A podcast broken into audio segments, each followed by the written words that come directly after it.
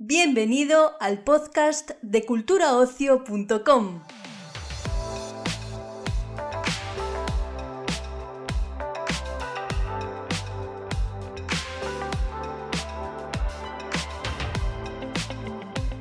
Desde Europa Press te presentamos una nueva edición del podcast de Cultura Ocio, un programa lleno de entrevistas con todos los protagonistas de la actualidad del mundo de la música, el cine, la televisión y el ocio en general. En esta ocasión os ofrecemos tres entrevistas con el elenco y los creadores de la nueva serie de Netflix Sky Rojo, cuyo estreno está previsto para el próximo 19 de marzo. Para poder acoger a todos sus protagonistas hemos dividido este episodio en tres bloques. Los dos primeros los dedicaremos a los actores y actrices de esta serie y la tercera de estas partes estará centrada en sus propios creadores. En primer lugar, charlaremos con Lari Espósito, Verónica Sánchez y Yanni Prado, y a continuación con Miguel Ángel Silvestre, Asier Echeandia y Enrique Auker, en la recta final serán Alex Pina y Esther Martínez, creadores y guionistas de Sky Rojo, quienes contestarán a las preguntas que plantea nuestra compañera Carolina Casco, a quien podemos escuchar a continuación. Hola chicas, bueno, lo primero que, quería preguntaros era em, cómo fue para vosotras em, al leer el guion y ver que trataba sobre pues, la prostitución, que es un tema muy delicado, eh, ¿qué os pareció cómo se trataba eh, el tema? A mí me pareció muy valiente, muy novedoso y, y creo que, lejos de, de, frivolizar, justo consigue lo contrario. Creo que precisamente por este, eh, lo que se cuenta, eh, se cuenta con honestidad. Nos metemos en todos los charcos sin que, sin que haya ningún tipo de, ambigüedad en ese sentido. Y mm, gracias a cómo se cuenta esta serie, creo que podemos, eh, es un mensaje que va a tener muchísima más difusión que si lo contáramos de otra forma. Entonces creo que no, que, que es, que es muy, muy valiente contarlo así y que además eh, va a causar un efecto positivo. Creo que vos, por ejemplo, para, para hacerlo usaste la, la, palabra delicado, ¿no? Como que, que, que toca un tema que claramente es delicado, pero también en, esta, en, esta, en este nivel de crecimiento que se ha tenido en la ficción y en la capacidad ahora de contar de mil maneras algo, eh, ya no podemos sentir que algo es demasiado delicado, ¿no? Como que termina siendo a nivel para los productores o los guionistas, termina siendo la palabra delicado, termina llevándote a un lugar cómodo de mejor no hablemos de esto, ¿no? Eh, porque es demasiado delicado. Y como sociedad siempre estamos ahí tapando lo delicado y me parece que mezclar lo delicado, que nadie quiere embarrarse demasiado, con el concepto de la ficción que entretiene y que te, y que te mantiene en vilo ahí constante contándote una historia. Parece que, ese equilibrio que ha buscado Vancouver para contar Sky Rojo eh, es lo que lo vuelve original e interesante y, como decía Vero, valiente, ¿no? Totalmente. El guion, de una vez cuando lo empiezas a leer, te das cuenta que es atrevido, es emotivo, está súper bien construido y es súper fácil digerir el tema que toca Sky Rojo, que al fin y al cabo lo que va a hacer es, como decimos siempre, que es el caballo de Troya, que tiene esta cosa de pulp latino, de, colores, de, brillo, de adrenalina, de el tercer acto constante que siempre hablamos que tiene, que, tiene mucho humor negro también, contando una historia con humor negro, es súper atrevido de Vancouver, arriesgado, pero a la misma vez valiente y creo que por eso es que el espectador va a disfrutar esta serie. En, la serie se habla del peso que tiene la prostitución en España, del dinero que mueve, de la economía sumergida. Eh, al meteros así en este proyecto de lleno y eh, tocar el tema tan de cerca, os, ha hecho cambiar de opinión? ¿Os ha hecho reflexionar ahora que os ha tocado como más de cerca? Yo tenía, yo tenía clarísimo. claro. Perdón, no, no, no, eso, creo, creo que vamos a decir lo mismo, ¿no, Lali? Que, teníamos una posición muy clara ya antes de, la serie, ¿no? Sí, lo único que, hizo fue mm, eh, impulsarnos como actrices hacia un lugar atrevido, ¿no? Como decir, bueno, no, nadie quiere hablar de esto, nosotras hablamos. Nosotras, gracias ¿no? a, este, a esta factoría, a estos guiones y a, esta, y a esta valentía de Vancouver que decíamos recién, pero creo que lo, genial en algún punto es eso, ¿no? Es como, eh, yo no pensaba distinto. todos sabíamos que esto estaba ahí, estaba en nuestras narices, en, en todos nuestros países está ahí, está frente, está en mi barrio, lo puedo ver. Eh, puedo ver como un día desaparece una chica, supuestamente se fue de camarera a, a, España o a otro país y una sabe lo que sucede realmente. Así que no hizo más que impulsarnos como mujeres y como actrices a querer contar esto. Y reafirmar la posición que ya teníamos, que obviamente estamos en contra de, de la trata. Antes, antes de empezar la serie ya, ya teníamos esa posición y seguimos con esa posición. Bueno, sería, sería raro no, no tenerla. Por favor. En el mundo. Hay gente que, bueno, hay romeos. Hay romeos por todos lados. ¿Os daba un poco de miedo eh, que hubiese alguna escena incómoda? Porque, bueno, antes he entrevistado a los chicos y, claro, ellos se han acercado al tema, pero con más distancia, ¿no? Vosotras sois los que lleváis, pues, el vestuario, el maquillaje. ¿Os daba un poquito de miedo como rodar esas, esas escenas y con, esa, con ese vestuario? A veces era incómodo, pero miedo no nos daba. Es que no nos podía dar miedo nada. Si andábamos con unos tacones del 15, corriendo, disparando, caminando sobre piedras. No nos daba miedo nada. La verdad es que fuimos muy valientes con esta serie. Quería preguntaros también eh, cómo habéis afrontado el hecho de, de, hacer un proyecto que viene de los creadores de la Casa de Papel. Si para vosotras ha supuesto como una presión extra por las expectativas, ¿cómo, cómo habéis gestionado esto? Es curioso que siempre pregunten esto. Bueno, claro, porque, es, porque la etiqueta es, es fuerte. Eh, yeah. Creo que hemos coincidido todos los presentes, y ahí creo que incluyo a los, a los muchachos, a los chicos también, en que mm, eso más que dar miedo, ¿no? Digo, la etiqueta de los creadores de Casa de Papel, más que dar miedo, da, da una, una gran seguridad, ¿no? Como de esta gente ha hecho esto tan diferente, tan novedoso, que, que ha movido al mundo eh, cómo no confiar, ¿no? Cómo, cómo no sentirme una, una privilegiada. Eh, creo que hablo por las chicas también, de, de, de pertenecer a, a, esta factoría, a las creaciones de, de Vancouver, ¿no? Eh, y, y, después eso ya es muy personal, como cada uno vive, primero el concepto de éxito, que creo que en cada persona es muy diferente. Eh, ¿Qué te parece exitoso? ¿Qué te parece increíble para tu carrera, para vos? Eh, y creo que, que, sobre todo somos currantes, somos, somos artistas, somos, somos actrices, ¿no? En nuestro caso. Y, y, y, estamos para esto. Después, todo lo que nos regale el, el éxito, ojalá, de, de, Sky Rojo, será, será eh, recibido con, con, mucha alegría, por supuesto. Pero primero, eh, a lo nuestro, ¿no? Después veremos.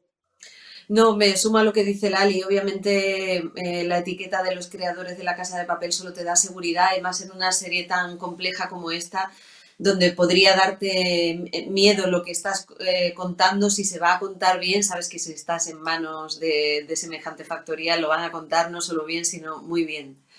¿Cómo, cómo habéis hecho para construir los personajes? ¿Os habéis inspirado en, en alguna otra película, serie? Yo creo que, hombre, un poquito de de Tokio, ¿no? Como de líder de, de grupos y que hay en, en los personajes principales. ¿Os, ¿Os, habéis fijado en algo? Mm, no, de hecho no, no había visto tampoco como en algunas de, mis compañeras, ni no he visto la imagen esta que dices de lo de Tokio. Eh, es totalmente diferente a, a, Casa de Papel. Creo que cada una hemos creado y hemos... Eh, hecho unos personajes auténticos realmente. Hemos tenido algunos testimonios que nos han mandado simplemente para conectarnos más con, con, el tema de la trata, con el tema de las víctimas de trata, pero realmente no nos, no nos fijamos ni tuvimos el ejemplo de, de algo para crear nuestro personaje. Creo que fue mucho el trabajo de Esther, de, de Alex, de nuestros directores y de nosotras como equipo en general. O sea, creo que eso influyó mucho para crear estos personajes auténticos e, y únicos que, que hemos hecho para Sky Rojo. Lo que vos podés sentir, Carolina, es eh, lo que se llama sello, ¿no? El sello de Vancouver. Y, y, y, es verdad que lo tiene. Yo creo que es verdad lo que, lo que decís en un punto. No sé si compararlo con un personaje tan particular como el de Tokio, pero digo, hay un personaje como Coral en esta serie, ¿no? Que, que creo que es la punta de lanza de, de, este triángulo, de estas tres mujeres que sí es verdad que hay, una, hay, hay alguien que te está contando una historia. Estamos las tres ahí, las voces en off, que es un recurso, creo, bastante sello de Vancouver, eh, y la manera en la que te dicen lo que te están diciendo, siempre buscarle la vuelta, siempre ir a la contraria de lo obvio, ¿no? Creo que hay un sello ahí, Casa de Papel, Sky, pero que tiene que ver con la cabeza de Alex Pina y de los que están creando ¿no? estas series tan particulares culpa de la pandemia, pues se ha extendido el rodaje más de lo que, más de lo que debería. Ahora estáis en plena pandemia. ¿Cómo vivís vosotras pues trabajar en medio de toda esta situación con los inconvenientes que me imagino que tendrá en un rodaje? Hombre, tiene muchos inconvenientes, todo se hace mucho más lento, pero al mismo tiempo te sientes muy afortunada por, por tener un trabajo tan, tan interesante tan, y tan motivante en un momento así donde Sabemos que la pandemia ha acabado con el, con el trabajo de muchísima gente. No, no tienes ni, ni, ni, media queja, ¿no? Te sientes afortunada, efectivamente. Nada, o sea, creo que trabajar en estos tiempos es difícil, porque estamos viviendo una situación que es catastrófica mundialmente con este problema del COVID. Pero Vancouver creo que teníamos que, teníamos que terminar la serie, por favor, y, pero tuvieron todo el cuidado necesario todo el tiempo. Nosotros también, cada uno tenía que ser responsable, obviamente, pero para lograr terminar la serie eh, tuvimos que tener la responsabilidad de, estar todo el tiempo con cubrebocas, o sea, el cuidado estaba y la responsabilidad de cada uno se notaba para la serie, para terminar nuestro proyecto. Bueno, y por último quería preguntaros cómo, cómo definiríais la serie con, con poquitas palabras. Intrépida. Yo diría valiente, valiente y trepidante, diría yo diría original, em, y lo voy a decir para mis colegas argentinos, y se la juega, se la juega mucho, se la juega fuerte. Pues muchas gracias chicas, esa era la última y mucha suerte con el estreno. Muchas gracias, gracias Carolina.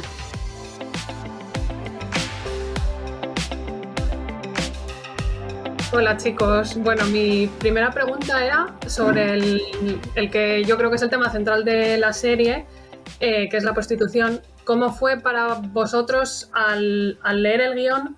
Si os daba un poco de respeto cómo estaba tratado el tema, eh, que es un tema muy delicado, ¿qué, os pareció cuando leísteis el guion? A mí, curiosidad, cautela, vi riesgo y vi que, bueno, que, y después de hablar mucho con Esther y con Alex, uh, consiguieron mi confianza de, de, a ver qué pasaba, ¿no? Después creo que, que bueno, que, que, que no es una serie, sí que es una serie que tiene política, porque al final todo, todo discurso es político, ¿no? Pero creo que es todo entretenimiento y, y dentro del entretenimiento, hacer entretenimiento, o sea, se, se consigue hacer entretenimiento con la trata de personas de fondo, ¿no? Y la trata es un gran tema, es un tema que es esclavitud sexual y violaciones a, de personas secuestradas. Y creo que, bueno, que dentro de la serie hay todo un espacio de, de un, de una interpelación directa con el espectador en voz en off de las chicas explicando cuál es su relato y cuál es su historia de cada una de ellas dentro de, esta vivencia tan cruel. Y creo que hay un posicionamiento directo y creo que, que bueno, que si hay una persona que, que consume trata y va a violar a una persona cada semana a un puticlub, después de ver esta serie a lo mejor se plantea que o mira a la, a a la, a la esclava sexual que tiene delante de otra manera. Ojalá lo consiga, se consiga. En algo, solo que se consiga en un solo caso, ya estoy contento. Bueno, yo flipé desde el principio y a medida que iba leyendo más guiones me, me daban microinfartos. Porque había momentos en los que decía, pero esto cómo lo vamos a hacer? Me parecía tan bestia, tan valiente, tan al límite todo el rato que a mí me, me, tenía emocionadísimo porque yo estaba esperando un proyecto así de valiente, eh, sin filtros que se metió en harina hasta el final. Entonces, siempre he sentido que era algo, que era algo brutal y, y, gordo, y sobre todo por la búsqueda de la excelencia, que estábamos todo el rato buscando el tono y, nos costaba, ¿no? Y, con el trabajo de los directores, ¿no? El trabajo también de David Vittori, eh, alucinante. O sea, yo, por ejemplo, he flipado de, trabajar con David Vittori porque es de las pocas bueno, no, he conocido ningún director que, eh, haciendo audiovisual, cine, o sea, eh, como una serie, eh, haga un trabajo tan específico con los actores, de entrenamiento antes, con música, como lo que hacemos los actores que hemos hecho teatro, ¿no? Creo que eso nos ha ayudado muchísimo. Entonces, para mí se estaban aunando poco a poco un montón de cosas que me emocionan, ¿no?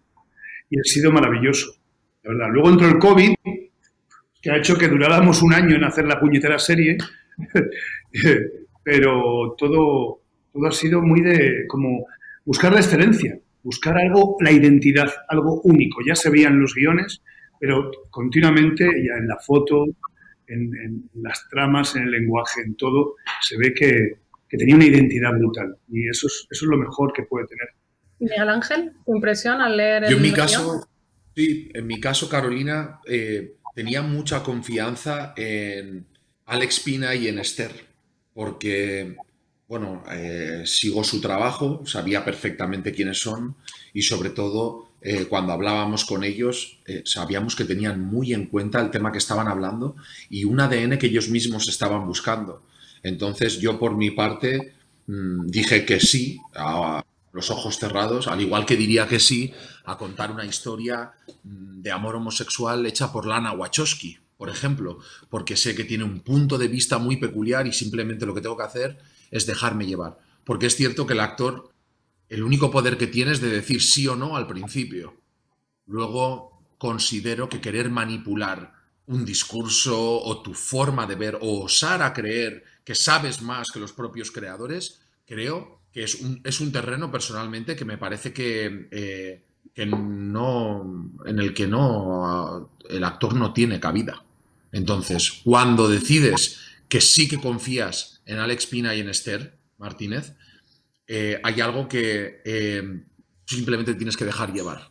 Sabía que estaban detrás. De hecho, los dos primeros capítulos tardamos mucho en grabarlos porque ellos mismos iban ajustando y iban encontrando. Ellos han escogido una temática donde hay una gran herida, pero han escogido una temática para contar una historia de acción donde tres chicas van a convertirse en tres heroínas. Entonces, al final el contexto, por duro que sea, o sea, el planteamiento de ellos es pura adrenalina, acción, personajes de los que te enamoras, que son ellas tres, y luego toques de comedia negra. Así que, bueno, eh, dejé que ellos fluyeran y nos dejamos llevar y repetimos muchas escenas para que precisamente eh, no quedara ni frívolo, ni no frívolo, ni entrar o no entrar, porque a veces querer tener un discurso de algo tan peculiar y tan profundo eh, puede llegar a ser muy pedante y narcisista. Y creo que ellos han medido muy bien eso. Sky Rojo es una serie total, de total entretenimiento para divertirse, para pasárselo bien donde te vas a terminar enamorando de tres protagonistas que ellas, si las aunas en una personalidad, es una superheroína del siglo XXI que es inteligente, que es graciosa, que es muy sensible y que tiene mucha fuerza para hacer justicia. Enrique, antes has comentado eh, que quizás si esta serie la vieran pues aquellas personas que consumen prostitución, igual les cambia la, la opinión. Tú ya has dejado más o menos un poco claro qué piensas, pero quiero saber si el acercaros a este tema como para preparar el personaje os ha hecho reflexionar, os ha hecho cambiar de opinión, si os ha tocado un poco personalmente, por así decirlo. Mira, yo tengo que decir, yo en mi vida he estado en un, en un puticlub, en mi vida real, en la ficción sí. teníamos un, un puticlub, las novias, que estaba absolutamente pensado y, como muy real y lleno de, de, actrices y figurantes femeninas ah, vestidas ah, para la ocasión, vestidas ah, mujeres sexualizadas al máximo y al máximo. Y si te metías en el, hacías el ejercicio de meterte en situación, era grotescamente fuerte. O sea, a mí me impactaba.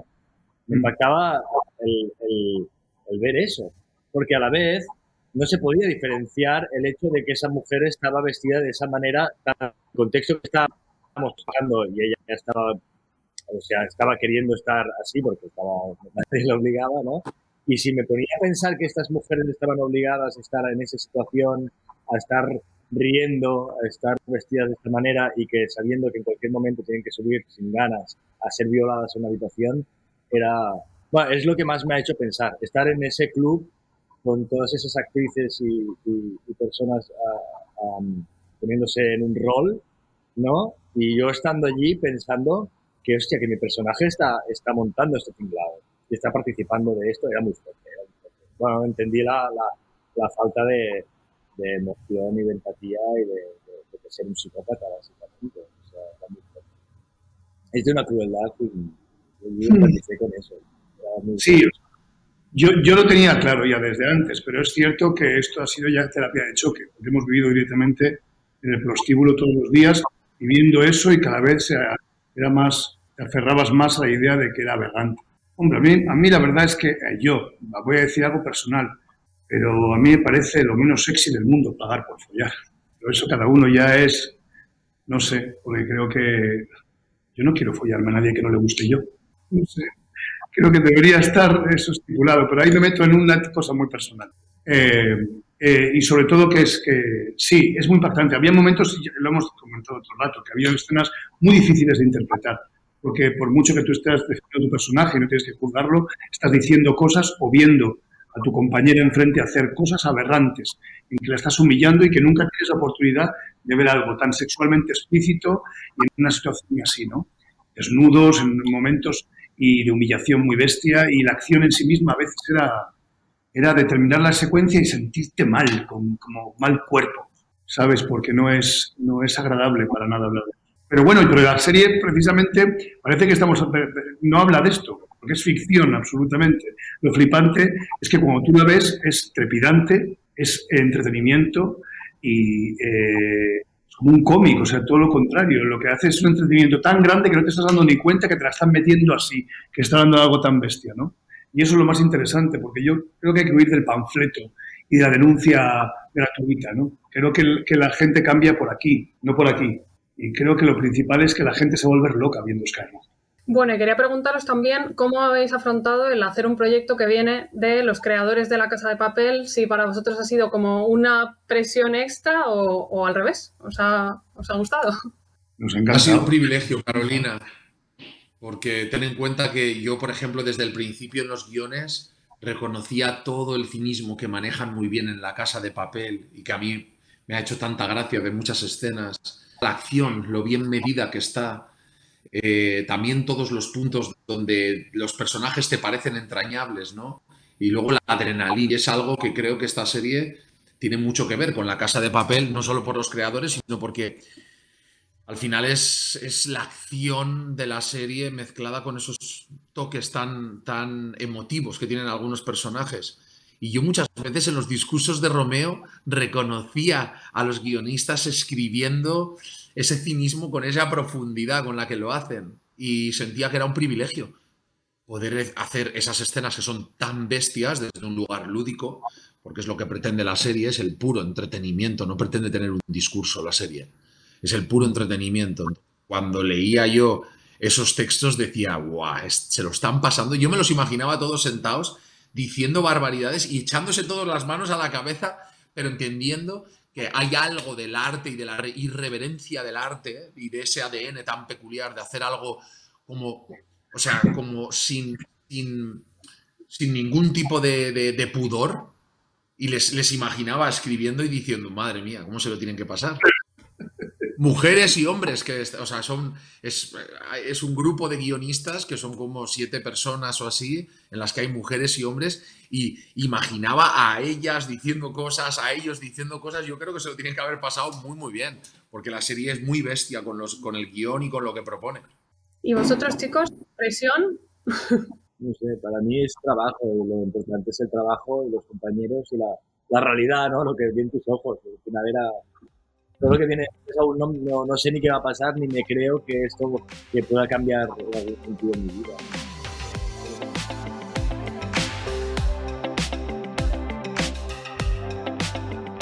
Hola, ¿qué tal chicos? Bueno, lo primero que, quería preguntaros es em, ¿cómo, ¿cómo, planteasteis a la hora de, hacer el guion y hablar sobre la, sobre la prostitución?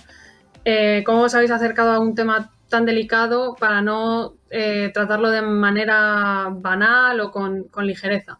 Pues con una inconsciencia profunda, porque uno se acerca al, tema y a decir un titular y a contarle a alguien, oye, podemos hacer una serie sobre la trata eh, casi de manera naif, ¿no? Como un niño.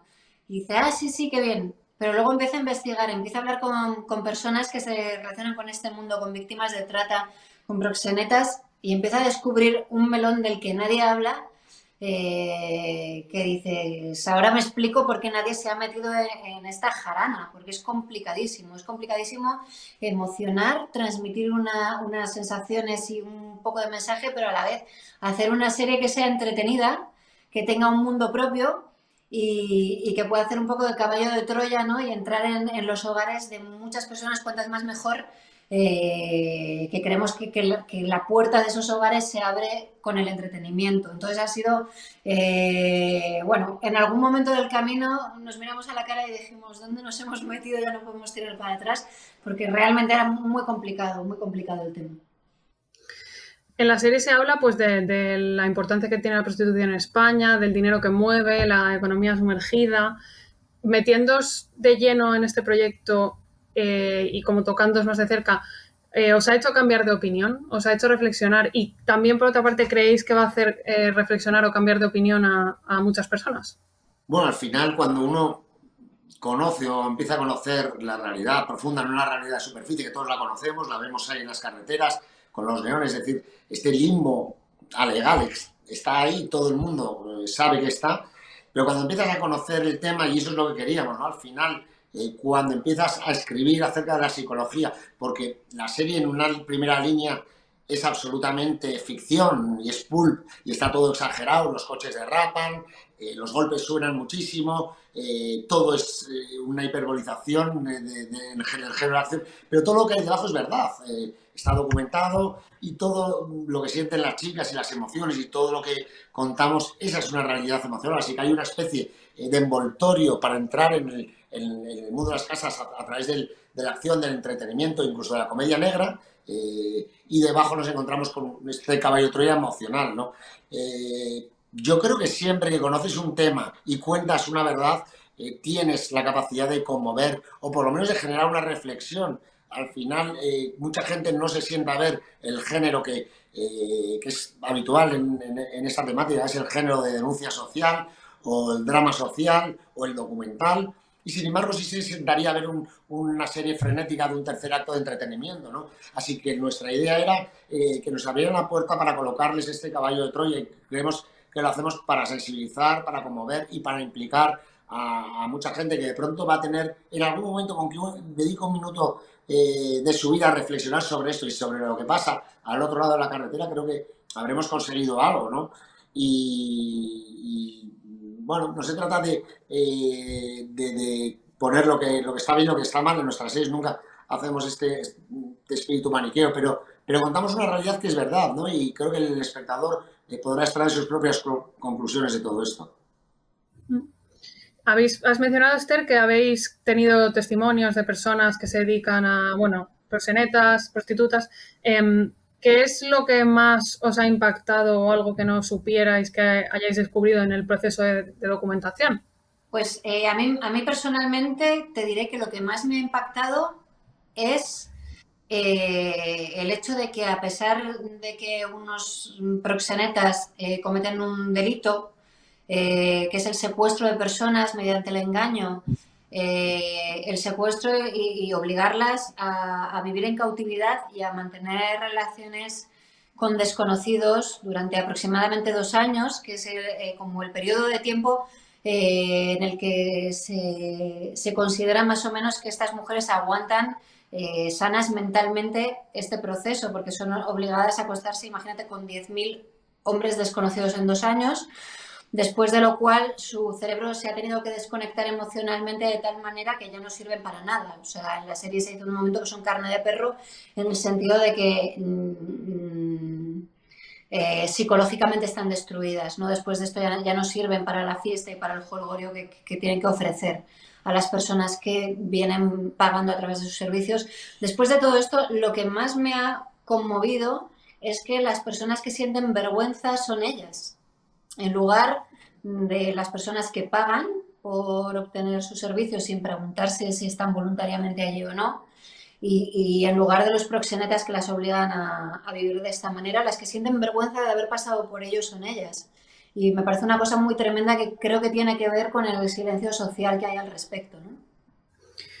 Bueno, quería preguntaros también em, cómo, cómo, afrontáis el, el proyecto que viene con el sello de, la casa de papel. Para los espectadores viene con, eso ¿no? en mente.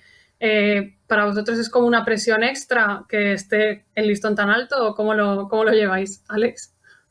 Bueno, eh, siempre intentamos hacer algo distinto, muy diferente de lo anterior para no clonarnos, ¿no? Eh, y desde Vis a Vis viene siendo así. Después de Vis a Vis hicimos La Casa de Papel, que nada se parece, y después de La Casa de Papel hicimos El Embarcadero, que es una serie totalmente antagonista en otro lado, que es naturalismo y paisajes, y luego hicimos White Lines, y ahora hemos hecho Sky, ¿no? Y todas esas series puedes encontrar cosas en común, como parte del estilo nuestro de fragmentación temporal o incluso ambigüedad moral, una serie de, parámetros y una estética brutal, eh, pero son géneros diferentes y tienen poco que ver, ¿no?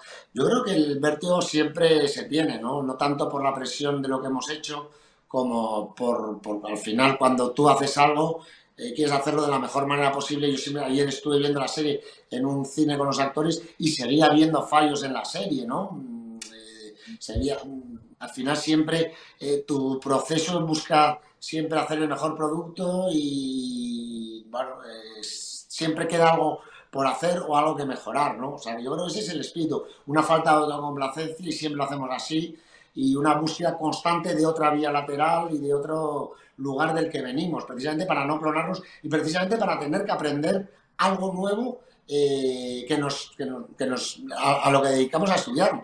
Al final, pulp y hacer un drama de 25 minutos de acción y meter debajo un caballo de Troya no lo habíamos hecho nunca, ¿no? Así que la, hemos pasado bastante mal haciéndolo, pero al final aprendemos algo, ¿no? Yo creo que aprender a hacer cosas es la forma de no repetirse. Bueno, Alex, la pregunta es obligada. ¿Cómo va el rodaje de la quinta temporada de La Casa de Papel? ¿Qué nos puedes eh, contar? Bueno, pues está siendo el rodaje más complicado por muchas razones. Tengo poco que contar, que hay alguien de Netflix ahí y cuando empiezo a hablar de la casa de papel tengo un cinturón que me da una descarga eléctrica. Pero, pero yo creo lo único que puedo decir es que es la, la más espectacular, la más difícil de rodar. Hay capítulos que se han ido a más de casi 40 días, 30 y muchos. O sea que realmente estamos empleando unos niveles de producción extraordinarios. Y es hasta ahí puedo contar. La más espectacular, la más difícil de rodar. ¿Y la última? ¿Puede ser? y la última, sí, puede ser. Exacto. y bueno, también quería preguntarte eh, por los spin-offs que se comenta, que puede haber, que hay en mente. ¿Algo que puedas decir de no, no puedo decir nada. Me están dando descargas ya la gente de Netflix. No, no, no puedo decir nada. Yo siempre lo he dicho que spin-off eh, hay muchas opciones eh, de spin-off porque los personajes de papel tienen muchas posibilidades, incluso en universos diferentes al mundo del atraco, ¿no? Eh, pero hasta ahí puedo leer. Pues nada, ya por último os quería preguntar cómo definiríais en poquitas palabras Sky Rojo. Bueno, yo creo que Sky Rojo, al final, después de muchos vericuentos, hemos conseguido hacer una cosa que es divertir mientras eh, vapuleas la conciencia del espectador, ¿no? Y esto es algo muy complicado, ¿no? Mm, al final mucha gente nos podrá decir, mira usted, señor, estaba analizando un tema mm, de una sensibilidad extrema porque está haciendo comedia y, yo creo que la comedia es un gran vehículo para tomar conciencia de las cosas. Siempre ha sido así, desde Billy Wilder, ¿no? Así que yo creo que la gran cosa que hemos hecho con un tema que conmueve es divertir. Muchas gracias chicos y mucha suerte con el estreno. Gracias, a ti.